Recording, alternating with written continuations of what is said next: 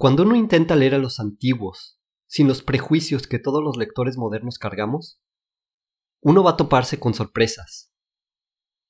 El lector contemporáneo que abre la ética nicomaquia de Aristóteles, por ejemplo, quizá espera encontrar una enumeración de prohibiciones, una interminable lista de obligaciones o de reglas morales.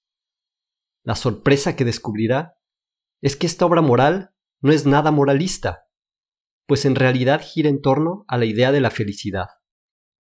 Y esta es el sumo bien del hombre, aquello que deseamos en y por sí mismo, aquello en función de lo cual tomamos todas las decisiones que tomamos y hacemos todo lo que hacemos. No caigamos en el error de confundir lo que Aristóteles llama eudaimonía en griego con la noción sosa y sentimentalista que nosotros asociamos con la felicidad un estado de satisfacción, de placer momentáneo, un estar contentos que podemos alcanzar por medio de yoga, meditación u otras prácticas de bienestar.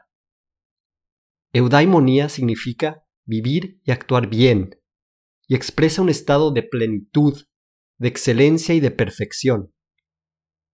Quizá para evitar esta peligrosa confusión, convenga seguir a los traductores latinos de Aristóteles, que en vez de usar la palabra felicitas, optaron por la palabra beatitudo, que en español traducimos como beatitud. Pero ¿qué significa concretamente vivir y actuar bien?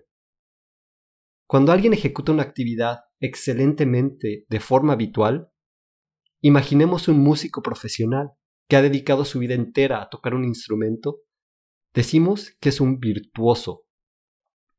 La virtud es una excelencia continua de nuestro obrar, que por ser habitual se ha vuelto fácil y deleitable. El virtuoso se regocija en la ejecución de su actividad y se regocija en ella porque la ejecuta bien. El ser humano es un ser que piensa, actúa y hace, que desea y que se relaciona con otros. El pensar, el actuar y el hacer encuentran su perfección en las virtudes intelectuales, la sabiduría, la ciencia, el arte y la prudencia. El desear encuentra su perfección en las virtudes morales, la templanza y la fortaleza. Y las relaciones interpersonales encuentran su perfección en la justicia. Como la virtud es una perfección, y lo que deseamos por tratarse de una perfección es lo que llamamos bien, el hombre virtuoso es el hombre bueno, y por ello es también el hombre feliz. Aquí debemos sacar a la luz otro de esos prejuicios modernos que nublan nuestro entendimiento. El bien no es algo subjetivo, es más bien algo que tiene su fundamento en la realidad, independientemente de lo que los individuos prefieran. El músico virtuoso no es el que toca su instrumento como le venga en gana, ni el que interpreta una sinfonía de forma arbitraria para expresar su individualidad. El buen músico es el que toca su instrumento conforme a las exigencias del instrumento mismo, el que interpreta la sinfonía de acuerdo con las ideas de su compositor. Para poder lograr esto se sometió a años de entrenamiento riguroso, sacrificó infinidad de cosas, su vida entera la ordenó en torno a esa meta. Y el fruto de esa disciplina es una transformación de su persona. Sus gustos refinados le permitan deleitarse más en escuchar a Chopin cuando los demás preferimos a Bad Bunny. Sus oídos perciben sutilezas en los sonidos que los demás somos incapaces de percibir. Su inteligencia es capaz de comprender los signos que en la partitura, que a los demás nos resultan indescifrables. Sus músculos responden instintivamente a esa lectura y arrancan la nota apropiada en el instante preciso para regalarnos las cantatas de Bach o las sinfonías de Mozart. Y todo esto fue posible gracias a un acto de humildad. El músico se sometió libremente a las exigencias de la música. Se negó a erigirse a sí mismo en amo y señor. El bien que es la música le precedió y él voluntariamente la siguió. El que se niega a esto no solo no será un buen músico, simplemente no lo será. En otras palabras, el buen músico es el que ha adquirido las virtudes necesarias para tocar música bien. El buen ser humano es el que ha adquirido las virtudes necesarias para vivir bien. El ser humano encuentra la beatitud no en sus preferencias individuales, ni siquiera en las costumbres de su sociedad. El bien, lo que es el bien, está dictado por su naturaleza. Y sólo cuando el hombre puede humildemente aceptar esta realidad, podrá ser feliz. Podemos ahora desmentir el mito del individuo autónomo, ese mito que aqueja la modernidad peor que cualquier fanatismo religioso. Si el bien no es subjetivo, entonces es algo que trasciende a los individuos. El músico se volvió virtuoso bajo la dirección y enseñanza de maestros, bajo la influencia de precursores a los que admira, movido por las obras de toda una tradición que le precede, motivado por colegas que comparten ese mismo amor. Precisamente porque trasciende a los individuos, la música puede unirlos en torno a sí puede formar una comunidad. Así es como debemos entender la noción aristotélica de que el hombre es social por naturaleza. Sin comunidad, el hombre no puede ser bueno. Es más, simplemente no puede ser humano. La tradición judeocristiana coincide con el pensador griego en este punto.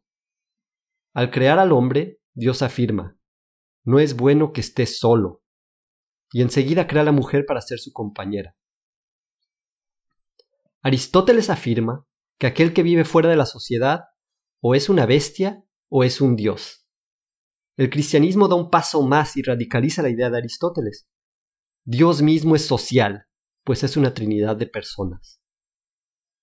Así podemos entender que después de discutir la variedad de virtudes que perfeccionan al ser humano, Aristóteles dedica un importante capítulo en la ética a la amistad. ¿Qué tiene que ver la amistad con ser buenos? Como con la felicidad, no caigamos en el error de entender la amistad de la forma reductiva en que se entiende ahora. Aristóteles la entendía de una forma mucho más robusta. La amistad es esencialmente comunión en el bien. El que es bueno se va a ver unido con otros que también son buenos. La vida feliz solo es posible en una comunidad de amistad. Sin amigos, un hombre no puede ser feliz porque no puede ser bueno.